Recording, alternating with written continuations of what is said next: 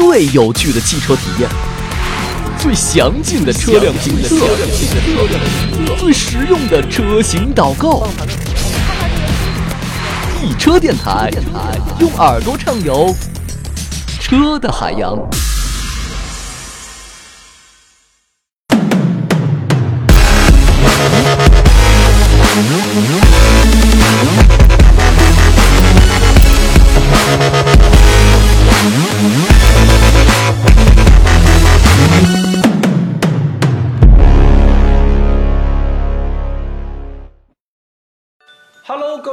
小伙伴们，大家好，欢迎收看我们这一期的《知道二手车》，我是主持人李森之。我们之前的节目讲过六千块钱的下线车，对吧？然后也讲过有特殊背景的官二代的公车拍卖，卖价格很高。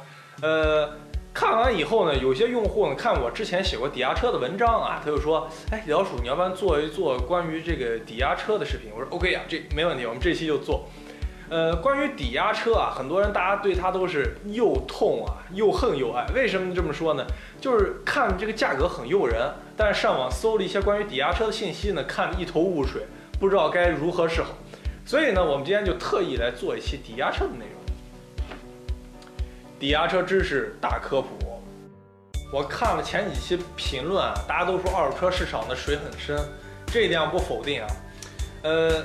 那么抵押车在这二手车里面有一个什么概念呢？如果说一个新手第一辆车买二手车，那么有点像闭着眼睛摸着石头过河，对吧？那么如果一个新手第一辆车来买抵押车的话，就有点像摸着石头过迷宫，基本上一个人很难找准方向。首先我们来说抵押车这个词啊，它的这个描述不是特别准确，就是我们现在市面上所看到的所说卖抵押车的，它实际上都是质押。质押和抵押有什么区别呢？我打一比方啊。呃，抵押呢，多数用于这种不动产。我问老王借了一百万，我跟他签了三年的协议，三年之后连本带息给他，在这三年期间呢，这个房子我还是在使用的。老王借钱给我，但是不占有我的房产，这种呢属于抵押。如果说老王现在把房子把钱借给我了，把房子也占有了，把房子他就他就已经，呃，在自自己控制范围内，这样情况呢属于质押。有一点需要注意，就是有些人啊，把这个抵押车和黑车画了等号，其实并不是啊。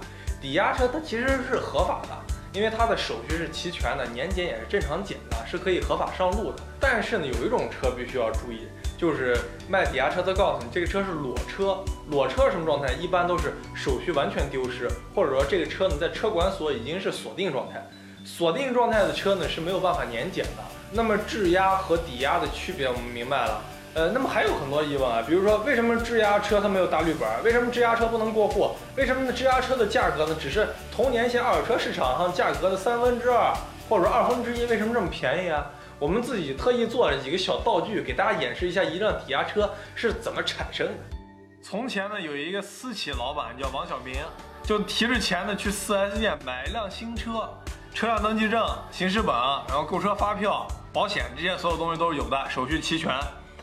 王小明把这辆车买回家用了一段时间以后，哎，厂里面的生意可能不太好，急需一笔钱，但是王小明名下也没有房产，所以说只好把这辆车抵押出去了。他找到了银行，银行查到他的征信记录，就把他的大绿本就是压在了银行，给他放贷，要求他每个月按时还月供。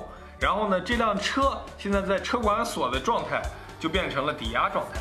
这个时候，这辆车就没有绿本了。王小明拿着这笔抵押的钱啊，他继续用自己的车，然后呢，这笔钱呢又赔了进去。哎，王小明说：“算了，我这也破罐子破摔了，我就买卖也不做了。”所以呢，王小明呢就开着这辆车，找到了专门做二手车抵押车生意的王大锤。王大锤看了这辆车的状态，还有他的这辆车的车况以后。跟王小明签署了各式各样的质押协议，包括什么身份证复印件呀、档案记录啊，各式各样的协议都签了以后，然后把款放给了王小明，王小明就此拿钱就跑路了。那么这个时候呢，这辆车就会出现两个状态：解押和不解押。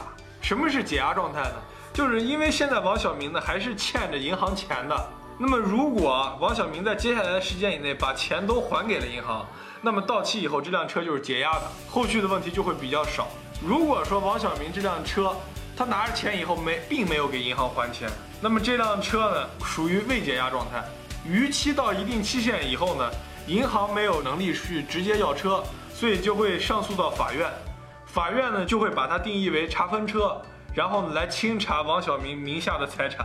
解压车和未解压车在市面上都有卖，只不过这种未解压的车啊，它的价格比较便宜，相对来说风险也比较大。既然做抵押车生意的王大锤他是做买卖的，所以呢，他就会把这车摆到店里面，以赚差价的价格呢把这辆车出售。哎，那么这个时候呢，就一位买家啊，美美来店里面看完车况以后呢，决定买这辆车了，他就跟这王大锤谈了一谈这个价格，然后呢就把这辆车买下来了。不过要注意的是呢，他买的时候买的并不是这辆车的所有权，而是这辆车的质押债权。也就是说，之前的这个王小明啊的这个债权转让了，现在他的债主呢变成了美美。美美买回去这辆车以后呢，它的保险、年检都是 OK 的，都完全没有问题，跟正常车一样。唯独出问题一点就是这个车呢不能过户，除非美美能找到这个王小明，然后跟他一起去法院把这个查分状态捋明白了以后，这车才给正常过户。当然，这种几率少之又少。以上就是我们所说的比较常见的一种抵押车流通的方式。除此以外呢，还有什么零首付车，还有一些租赁车冒充抵押车的。还有比如说像这种，呃，信贷公司啊、担保公司介入的，还有三角债、四角债这种比较复杂的情况下都有，我们就不多说了。如果你看到这里觉得，哎，这个还是抵押车，我觉得还是比较经济实惠的，还是比较实用的，哎，还是准备入手一辆。那么有一些注意事项，就是第一个，我觉得如果你要买抵押车的话，尽量不要用自己实名制的号去联系卖家。第二点就是，如果你买这抵押车的时候，如果没有确定这个车的所有 GPS 啊、远程断油系统啊，全都已经拆干净的情况下，你最好上之前在某宝买一个 GPS 的这个屏蔽器，把它安在这个车上面，然后呢，它就不会再对你的车造成什么远程断油啊、呃远程跟踪啊这样情况。这种抵押车买回去以后啊，我建议大家还是花上一千块钱，然后给这个车呢安上一两个 GPS。这样的话呢，对于这个车以后，假如是啊被盗了或者被抢了，你后期的维权各方面保护自己啊，都有一个比较好的方法。那么说到这里呢，那总结一下，就是说抵押车，我觉得性价比的确比较高，但是就取决于这辆车的状态和属性啊。我觉得抵押车呢可以买，但这个车呢并不呃，并不说适合所有的人。这一期节目我们就说到这里了，我们下一期再见。